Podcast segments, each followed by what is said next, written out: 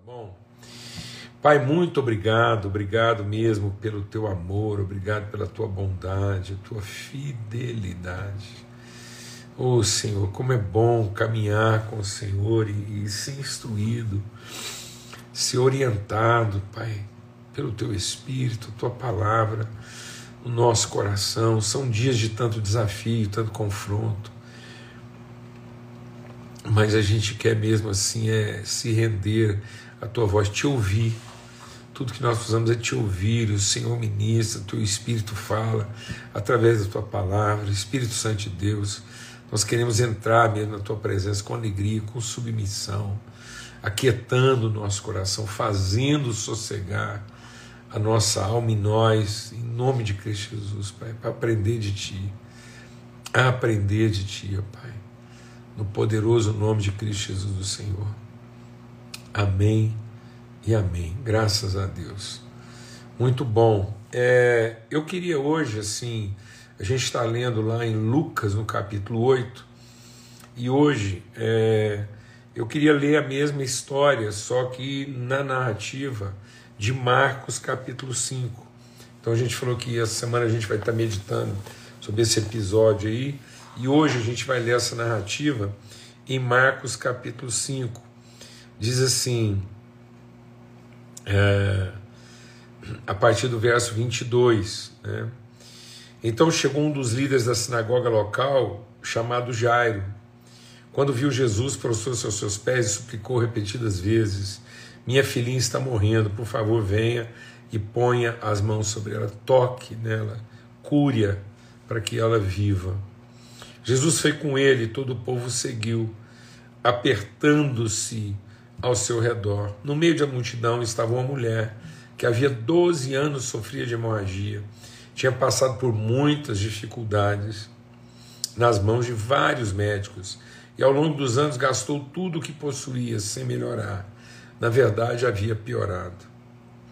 Tendo ouvido falar de Jesus, aproximou-se por trás dele, no meio da multidão, e tocou seu manto, pois pensava: se eu apenas tocar no seu manto, serei curada. No mesmo instante, a hemorragia parou e ela sentiu em seu corpo que havia sido curada da enfermidade.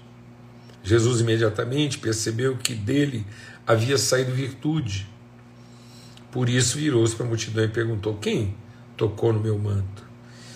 Seus discípulos disseram: Veja que a multidão te aperta de todos os lados. Como o Senhor ainda pergunta quem tocou em mim? Jesus, porém, continuou a olhar ao redor para ver quem havia feito aquilo.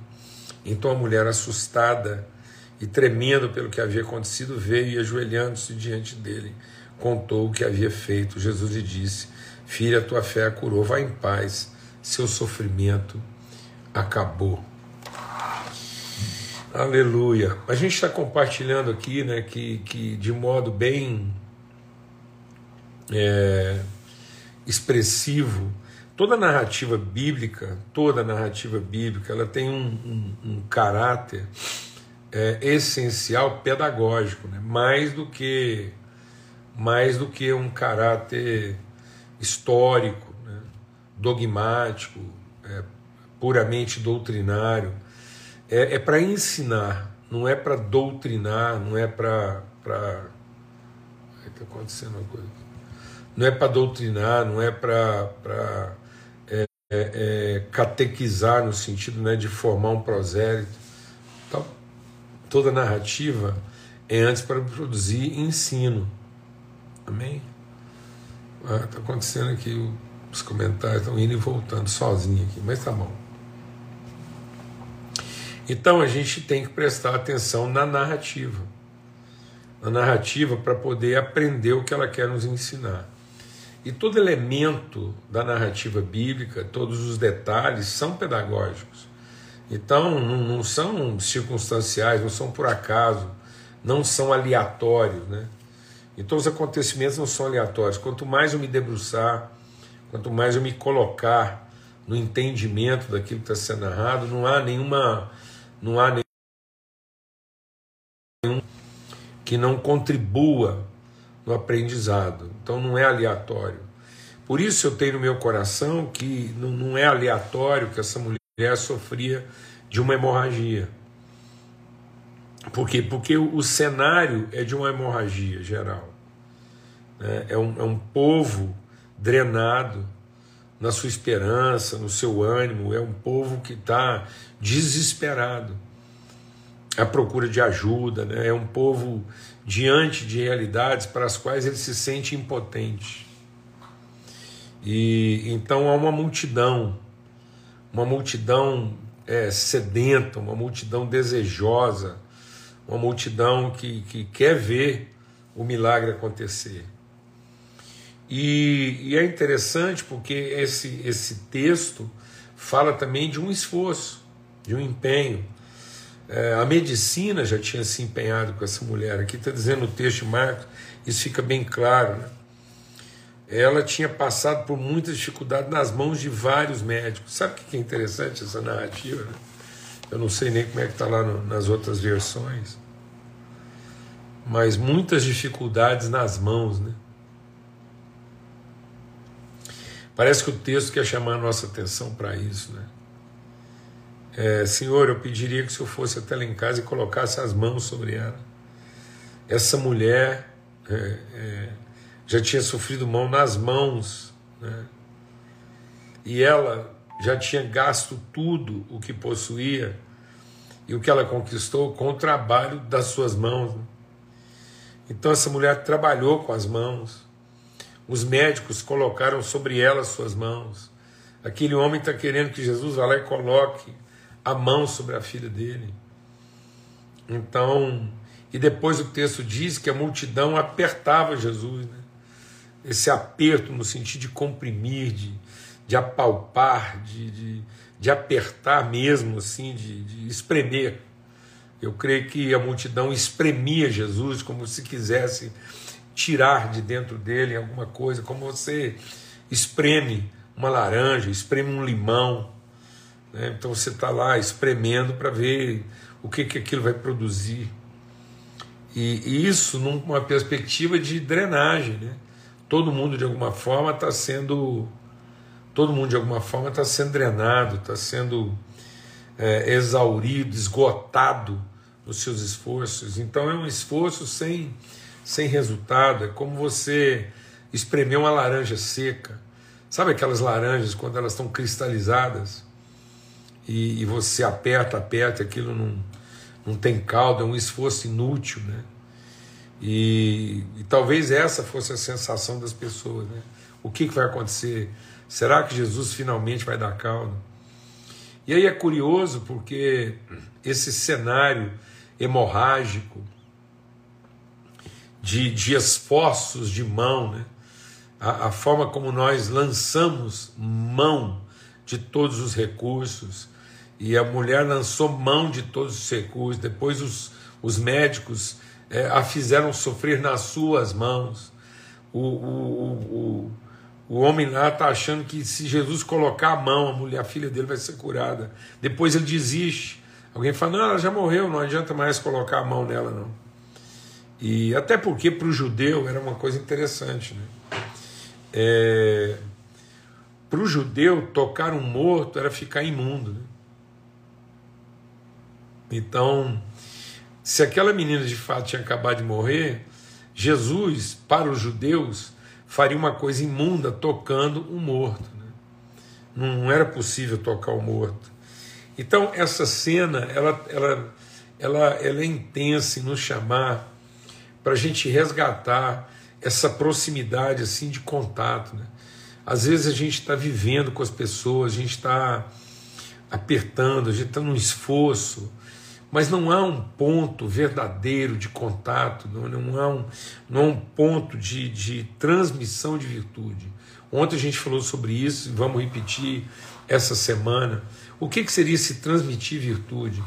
A palavra de Deus diz que pelas promessas Lá, Paulo, é, Pedro, na sua carta, ele diz: pelas promessas de Deus, nós nos tornamos co-participantes da natureza divina. Ele nos fez co-participantes para que nós possamos ser testemunhas, para que nós possamos manifestar, materializar, testemunhar as virtudes daquele que nos chamou em Cristo Jesus. Então nós precisamos é, nos libertar da, dessa ideia do que nós podemos fazer para entender a diferença que faz quando nós entregamos um pouco de quem nós somos. E às vezes a gente está fazendo as coisas com muito empenho, com muito afinco, com muita dedicação. Eu vejo muitos pais. Ontem eu tive uma reunião lá com o Homem ao Máximo lá, e vejo muitos pais imaginando que, que é o patrimônio que eles vão deixar, é o recurso, é o diploma, é a casa, é a indústria, é a empresa. E todo mundo trabalhando duro com as mãos.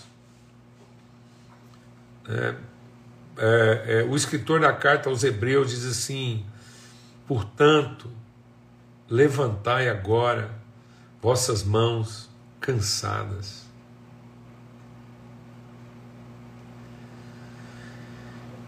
Quanto sofrimento a gente tem vivido nesse processo de, de não ter nas mãos a representação de quem nós somos, mas ter nas mãos apenas a representação do que nós podemos ou a representação daquilo que nós precisamos.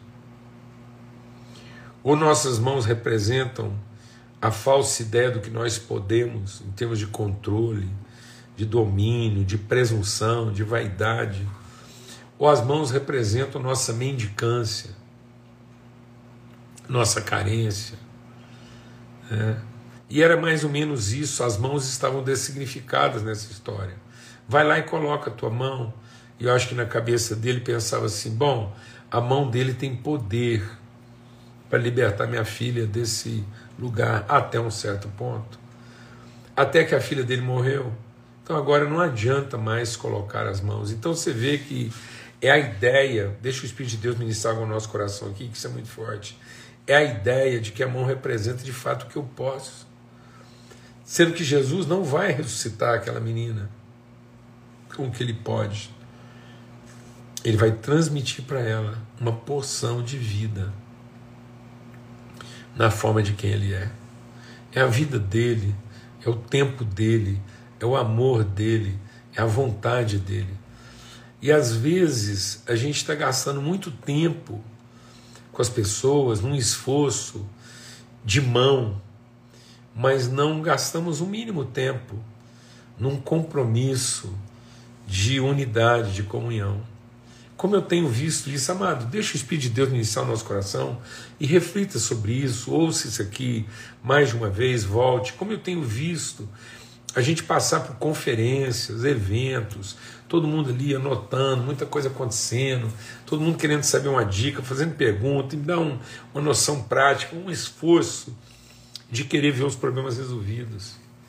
É, o, o, o, o, o, o que move aquele tempo é o desejo de ver o problema resolvido.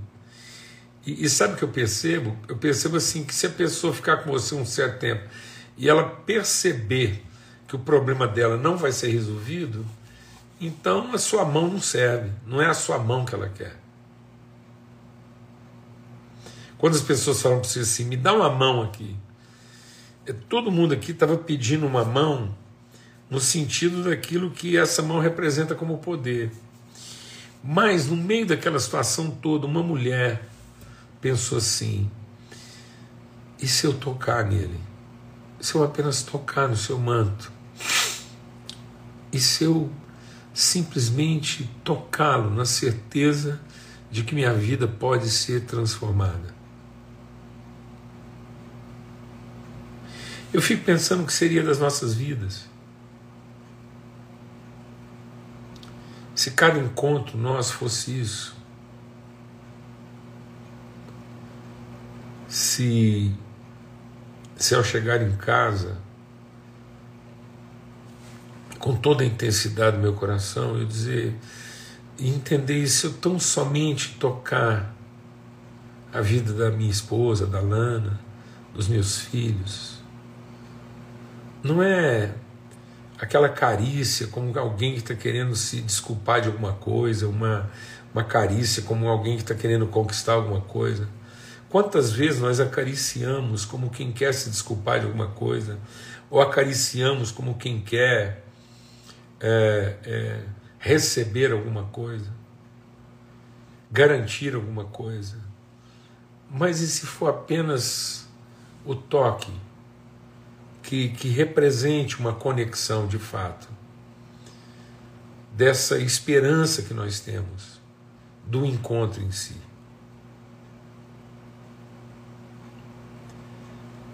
Que a gente possa encontrar os amigos na esperança do que o encontro em si pode representar. E não dos favores que vamos fazer um ao outro, da, da, do benefício que vamos receber um do outro. Por isso que a palavra de Deus diz: onde estiverem dois ou três em comunhão. Isso quer dizer o seguinte: onde estiverem dois ou três se tocando. E o mais essencial disso é o desejo daquela mulher e a certeza dela de tocar e a correspondência de Jesus de ser tocado.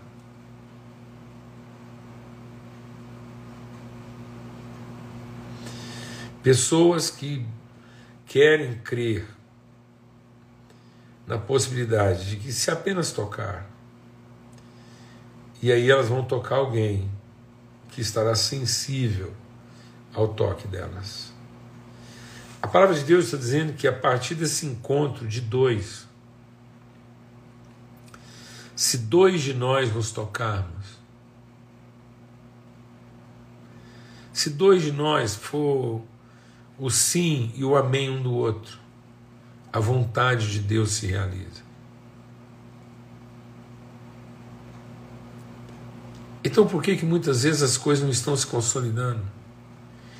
Por que que muitas vezes o reino de Deus não está se materializando através das nossas relações? Por que que nossas relações estão ficando tão pesadas, tão difíceis? Por que, que as nossas relações não estão efetivamente materializando a virtude de Deus? É porque talvez a gente está se apertando, a gente está manipulando, a gente pode estar até acariciando, a gente pode estar até esfregando, mas muitas vezes não é o sim de alguém se eu tocar. Encontrando o amém do seu irmão, eu fui tocado.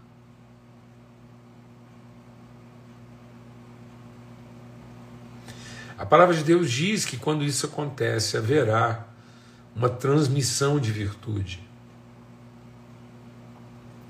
uma transmissão de virtude. E sabe, amado, muitas vezes nossos encontros, nossos esforços, nossas parcerias, nossos apertos de mão, é, é, nossas fraternidades, nossas relações e nossas relações não estão transmitindo virtude, porque estão carregadas de algum tipo de, de interesse, estão carregadas de algum tipo de reconhecimento, estão carregadas de algum tipo de cobrança. Aquela mulher não trazia cobrança. Aquela mulher não trazia o desejo de reconhecimento. Quantas vezes a gente canta, nós fizemos uma música. Hoje eu vou tocar nas vestes de Jesus. E às vezes a gente está cantando que nós vamos tocar na veste de Jesus, mas não carregamos o mesmo espírito daquela mulher, porque a gente canta como quem gostaria de chamar a atenção de Jesus. E aquela mulher, ela ia embora. Ela ia embora. Ela ia embora entendendo que aquilo fora tudo que ela estava procurando. Sem necessidade de reconhecimento, sem necessidade de ficar em evidência, sem necessidade de ser reconhecida, sem necessidade de chamar a atenção. É isso mesmo, Hudson. Talvez essa palavra, Deus está ministrando essa palavra na nossa vida, porque nessa época do ano, talvez seja a época em que as pessoas mais pegam na mão umas às outras. Uma época em que as pessoas se abraçam, se esfregam, se apertam, dão as mãos. E talvez seja a época em que isso seja mais esvaziado de significado do que qualquer outro período da nossa vida como os apertos de mãos, os abraços, os afagos, as carícias, estão dessignificadas. Como elas estão traduzindo interesse, ganância, vício. Né? Então, mas não de fato esse desejo profundo, intenso e verdadeiro de estabelecer contato, a ponto de que isso seja tão forte, tão intenso, que por um instante seja capaz de transmitir toda a virtude necessária para transformar as realidades e estancar qualquer tipo de hemorragia. Um único, um único toque, rápido, despercebido por todos, capaz de estancar qualquer tipo de hemorragia. Amém, amados? Em nome de Cristo Jesus, o Senhor. Nós vamos continuar conversando sobre isso. Nós vamos intensificar, nós vamos orar sobre isso. Eu quero orar, eu quero, eu quero entrar, eu quero mergulhar nessa profundidade, nesse entendimento. Quero resgatar isso, essa, essa percepção tão, tão rápida, tão intensa do que pode valer um encontro nosso. Em nome de Cristo Jesus. Para que a gente não se desaponte, para que a gente não desanime, né? para que no meio dessa multidão que se aperta, para que no meio dessa multidão se, que se comprime, nós possamos estabelecer os verdadeiros contatos transmissores de virtude. Então que a gente não se lamente, Jesus não se lamentou, aquela mulher não lamentou, mas no meio daquela confusão toda, aquela mulher e Jesus conseguiram estabelecer contato. Que no meio dessa confusão toda, que no meio dessa de tanta demanda, tanta exigência, tanto prazo para cumprir, tanta coisa para fazer, tanta, tanta realidade atrasada. Aquele homem foi buscar Jesus. Eu fico pensando assim, eu como pai, eu como pai, eu vou lá falo, Jesus, minha filha de 12 anos está morrendo. Aí uma mulher que está sofrendo esse problema há 12 anos atalha o meu pedido. Amanhã a gente vai falar mais sobre isso. E eu fico pensando naquele pai, eu falo, não é possível, Jesus. Minha filha tem só 12 anos e está morrendo. Essa mulher está sofrendo isso há 12 anos, vai ser agora, pelo amor de Deus, isso não é hora de você ficar sabendo quem está te tocando. Por favor, você não percebe que tem uma coisa aqui mais urgente. Amados, então tudo está nessa roda. A pressão, a expectativa esforço, o dinheiro, a ciência. Jesus coloca tudo. Jesus coloca tudo na roda, tudo que a ciência pode fazer, o dinheiro pode fazer, a pressa pode fazer, a urgência pode fazer, o esforço pode fazer, está todo mundo lá colocando pressão máxima na situação. Um contato. Um contato de corações entregues, verdadeiros, sensíveis e mudou tudo. Amém? Vamos orar agora, vamos orar pela Andréia, que acabou de pedir oração e agora, Andréia. Teu irmão também que estava falando que está precisando de cura. é, 12 anos é a idade da maturação, é a idade que a gente deixa de ser criança para ser adulto, é a idade da puberdade, né? Vamos estar orando aqui pela vida da Andréia com seus dois filhos. Eu queria que aquele irmão que disse aí que precisa ser curado, voltasse aí, vamos estar tá orando por essas pessoas. Amém. Andréia e Amém.